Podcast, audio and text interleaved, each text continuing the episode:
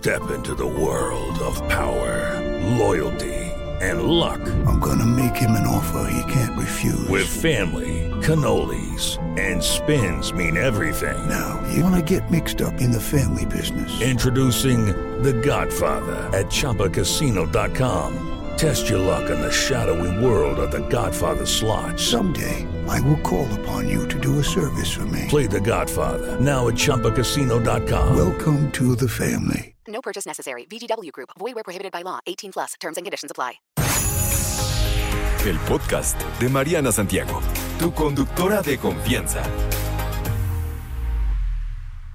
Elizabeth Reyes Castillo, ¿cómo estás, querida Nutri? Hola, muy bien. ¿Y tú? Bien, muchas gracias. Igualmente, como siempre, gracias por los, los buenos consejos y la buena vibra que nos traes por aquí para cuidar la salud. Hace 15 días platicamos de la dieta keto y quedamos que esta semana íbamos a platicar ahora de la dieta mediterránea, porque hay diferentes tipos de dieta. Y esta dieta no es como la más común, tal vez, pero hay que mencionarla porque pues tiene por ahí eh, varias cosillas. ¿De qué se trata esta dieta mediterránea, Eli? Cuéntanos. Esta dieta mediterránea, bueno, justo porque estábamos hablando de las dietas como de moda, pero no es tan de moda, sino que estamos hablando de que de 1948, cuando un epidemiólogo descubre que los habitantes de una isla de Creta tenían una alimentación diferente y los compara con Grecia y Estados Unidos en cuanto a mortalidad. Y entonces descubre que esta isla tenían menos mortalidad, por ejemplo, del corazón, de diabetes, de enfermedades metabólicas, y esto lo relacionaron con el estilo de vida que ellos llevaban. ¿En qué consiste la dieta mediterránea, querida Eli? Consiste en consumir alimentos que se producen ahí mismo, en, es- en la zona, en la región, que son aceitunas, aceite de olivo, pescados, ¿no? De, de esa zona también, granos, pero todo integral y todo que no tenga tanto proceso. También otro, otra cosa que incluye, pues son eh, vino y semillas, por ejemplo, nueces, almendras, este, este tipo de oleaginosas. Ok, ¿qué recomienda esta, esta, este tipo de dieta, dieta mediterránea? Recomienda que consumas aceite de olivo, que es una grasa monoinsaturada, muchísimos vegetales, frutas vegetales, que es alta en fibra, el vino rojo y eh, moderado consumo de grasas de origen animal y sobre todo de carnes, o sea, mucho más enfocada a pescados que a carnes. La carne de hecho se recomienda solamente una vez al mes o dos veces máximo. La carne roja, La ¿te carne refieres? roja, exactamente. Y el pescado lo más frecuente posible y bueno, este poca cantidad Cualquier. de proteína. Sí, cualquier tipo de pescado y bueno, obviamente se daba en esa región mediterránea que son pescados de, eh, de sangre fría, ¿no? que se dice, o, o de aguas frías que tienen mucha cantidad de omega 3. Ok, ¿cuáles son las ventajas y desventajas, por ejemplo, de esta, esta dieta mediterránea? Enormes ventajas que no incluyen alimentos procesados. Recuerda que el proceso tiene mucho que ver. O sea, por ejemplo, un alimento fresco puede llevar un proceso que es, por ejemplo, eh, tu fruta, ¿no? Que la vas a picar y ese ya es un proceso. O puede llevar un, un proceso adicional que lo puedes meter a un sartén y también ya es un proceso más. Pero el problema son los ultra procesados, que ya llevan alimentos procesados para mezclarse entre sí mismos. Por ejemplo,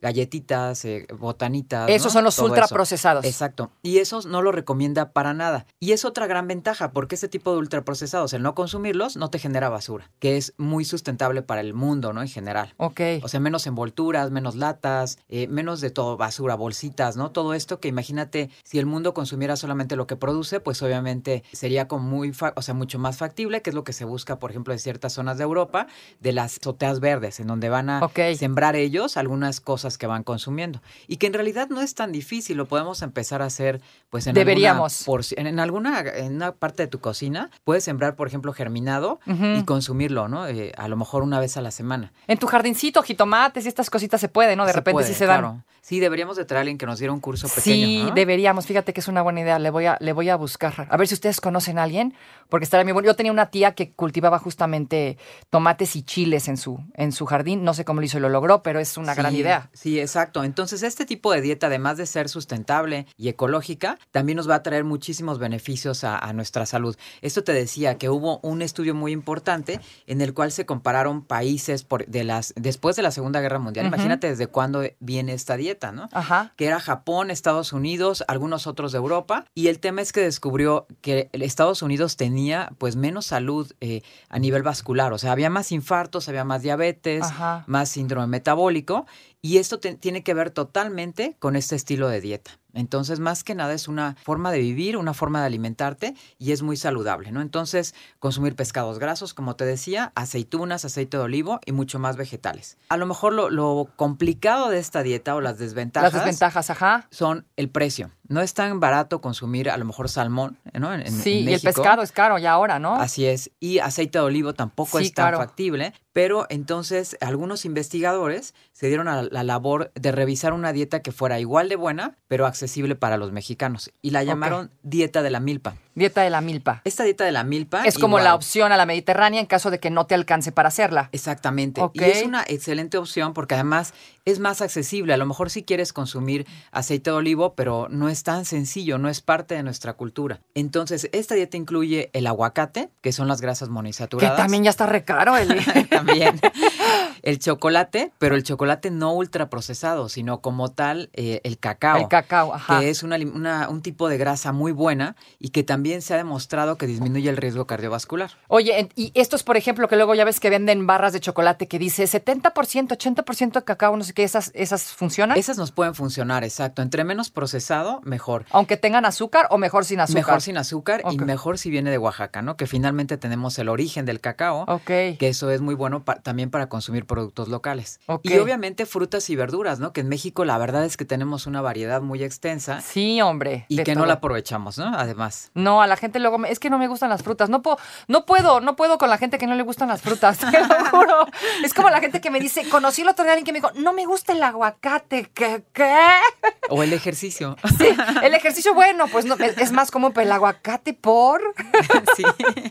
Pero hay aceite de aguacate y Sí. también viene de México y es este, pues una manera de consumir grasa y además tiene una ventaja el de aguacate contra el de olivo. A ver, El de aguacate tiene un punto de humo mucho más elevado. El aceite de aguacate lo puedes hornear incluso, pero el aceite de oliva, si alguna vez has cocinado con aceite de olivo, se quema. O sea, el de aguacate no se El quema. de aguacate no se quema y no genera radicales libres y el de olivo sí Oh. genera radicales libres si lo calientas. o sea, entonces es mejor cocinar con aceite de aguacate. Totalmente, totalmente, porque no, no te va a producir eh, radicales libres, que esto tiene que ver con el cáncer. Y luego uno creyendo que cocinar con aceite de oliva como es saludable, pues puede ser una buena idea y resulta que no. Sí, no tanto. El aceite de olivo más bien se debe de consumir en crudo y no tanto cocinarlo. O sea, en la comidita, así, tal cual, Ajá, salido del botecito. ajá. Como los mediterráneos, precisamente, ¿no? Que es con el pan, a lo mejor, o en alguna ensalada, en crudo. Fíjese nada más de lo que se viene a enterar uno. Oye, entonces a los mexicanos, para que no nos saliera tan barato, la adaptaron y se llama dieta de la milpa. Dieta de la milpa y que podemos compartirle, el- te voy a compartir la imagen de la dieta de la milpa, Ok. de todo lo que incluye, ¿no? Que son, pues, leguminosas, frutas y verduras,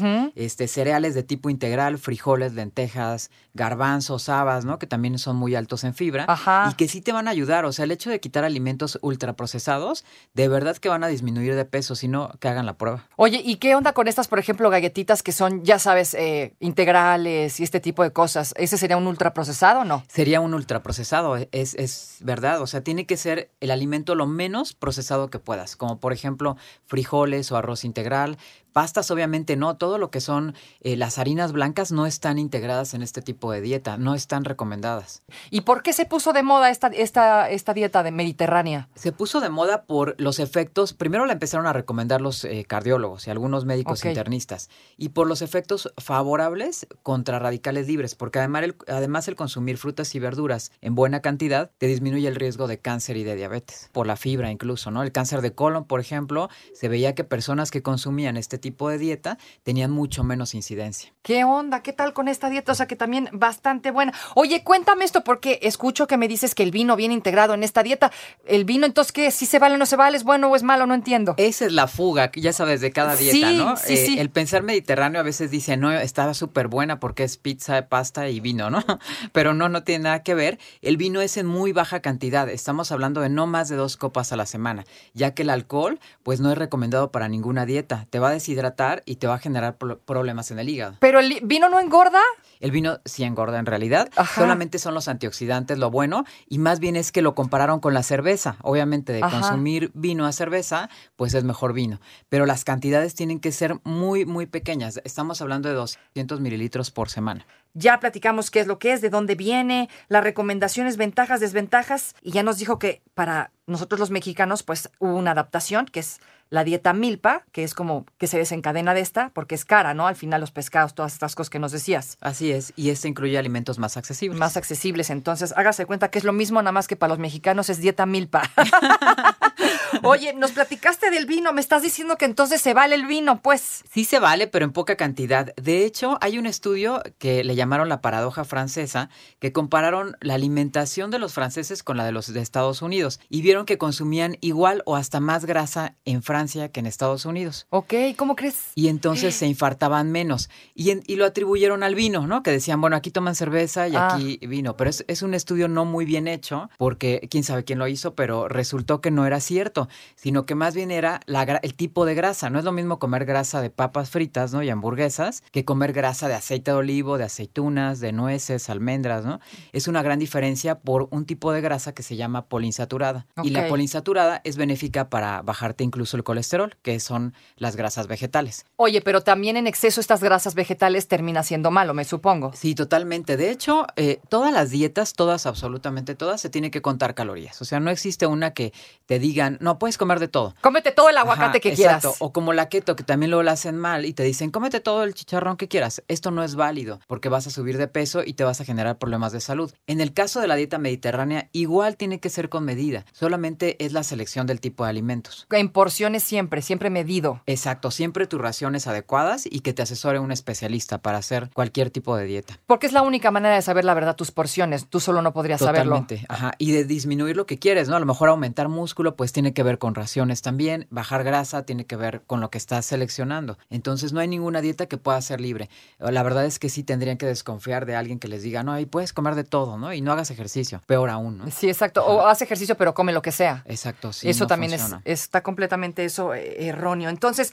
el vino, 200 mililitros me dijiste a la semana. A la semana, exacto, no más de eso. Pero en caso de que estás haciendo esta dieta o en general en la vida. No, en caso de hacer esta dieta. Esta dieta. Sí, porque además eh, el problema es que a veces con el tipo de dieta, a veces toman como que, o tomamos lo que nos conviene de cada cosa. Sí, ¿no? es que así somos, Ajá. bien, bien convenencieros. hago medio keto, medio mediterráneo, ¿no? Exacto. Así lo que me conviene de cada una. Y pues no es así. O sea, en realidad tendríamos que quitar los alimentos ultraprocesados por completo si llevamos este tipo de dieta. Pero no puedo ir a comerme unos pastelillos y, y con una copa de vino porque ahora sí soy mediterránea, ¿no? Soy mediterráneo tres veces a la semana, muy bien. Oye, cuéntame qué tan relacionada tiene o qué tan de la mano tiene que ir con eh, ejercicio y dieta mediterránea. ¿Hay alguna restricción? ¿Tu rendimiento cómo es? El rendimiento es buenísimo, de hecho es la dieta que más evidencia científica tiene, la que más recomiendan médicos internistas y cardiólogos y bueno, por supuesto que tienen que hacer ejercicio, ¿no? Es muy recomendado. De hecho, en esta zona francesa que te decía o en esta parte de los Países Bajos, ¿no? De, de- de mediterráneos, hacían mucha actividad física porque ellos cultivaban, ¿no? Entonces no Ok. estaban sentados viendo este, la tele, ¿no? Para nada, sino que estaban moviéndose, cultivando y hacían más de dos horas de actividad física por día. No, pues una maravilla. No, pues es que tiene que ir de la mano entonces a fuerza. Totalmente. Muy bien. ¿A quién se le recomienda esta dieta? ¿A quién no se le recomienda? Se recomienda a todos dentro de la evidencia científica, a mujeres embarazadas, a niños, a personas de la tercera edad, a personas con problemas metabólicos, ¿no? Diabetes, hipertensión. O sea, es una dieta, te digo, que tiene evidencia enorme científica. Y bueno, así como, como cerrando con broche de oro, porque usted sabe que ha sido la época del pan de muerto, ya como nos gusta, por lo menos en este programa, una notita extra aquí al, al margen de, de- del Día de Muertos, etcétera, etcétera. ¿Qué tanto eh, podemos comer pan de muerto, Eli? Así es, les voy a arruinar un poquito el día. ¿eh? Hasta me dio miedo preguntar. Cada pan de muerto de 100 gramos, que es un pan muy pequeño, tiene 240 calorías. No lo olvide, ¿no? Cuando vaya a su Halloween. 240 calorías, ¿ok? Y esto equivale a 40 minutos de spinning a una velocidad de 22 kilómetros por hora, o sea, bastante rapidito, o a correr 40 minutos a 10 kilómetros por hora, o 45 minutos de natación, o pesas o baile vigoroso, o a una hora de caminata recreativa. Entonces, recopilando, uno de 100 gramos, Así es. que es el chiquito, El ¿no? más pequeño de El todos, más ajá. pequeño, entonces, el de 100 gramos, Sin relleno de nada. ¿no? equivale a cuánto tiempo de bici? 40 minutos de bici, 40 de bici. o 40 de carrera, O de carrera, o 45 de natación, pesas o baile vigoroso. a una intensidad un poquito, digamos, métale, échale ganitas. Exactamente. Para quemar uno. Un solo pan. Ajá. Ok, y a la semana, O sea, ¿cuántos panes nos podemos comer a la semana? ¿O deberíamos? Solamente, hoy y mañana, ¿no? Yo creo que solamente con el tema de la tradición. Y pues sí hagan ejercicio, no dejen de ir. O sea, día. sí lo puedo quemar en un día. Me lo comí hoy y sí lo puedo quemar. te si al puedes ir a caminar una hora, ¿no? Por O- ejemplo, a pedir calaverita. Todo se puede, pero pues obviamente así como con sus Con debidas restricciones. Entonces, échele ganitas y va a comer pan de muerto hoy. Yo todavía me toca uno y uno mañana, Eli, no seas gacha. Está bien. y ya, se acabó. A partir del jueves cerramos esto de la comedera de, del pan y hay que hacer huequito porque ahora viene después la rosca de Reyes Sí, y no, Navidad bueno, y no sé qué, es pura comedera bien sabrosa, en fin. Pero bueno, haciendo actividad, haciendo actividad podemos salir del problema. Ya escuchó usted aquí a la experta. Querida Eli, muchas gracias, como a ti, siempre. muchas gracias, un gusto. Redes sociales. Arroba Nutrierc en Instagram y consultorio nutricional Elizabeth Reyes Castillo en Facebook. No te preocupes, Mariana estará de regreso muy pronto. Recuerda sintonizarla de lunes a viernes de 10 de la mañana a 1 de la tarde por 88.9 Noticias. Información que sirve. Tráfico y clima cada 15 minutos.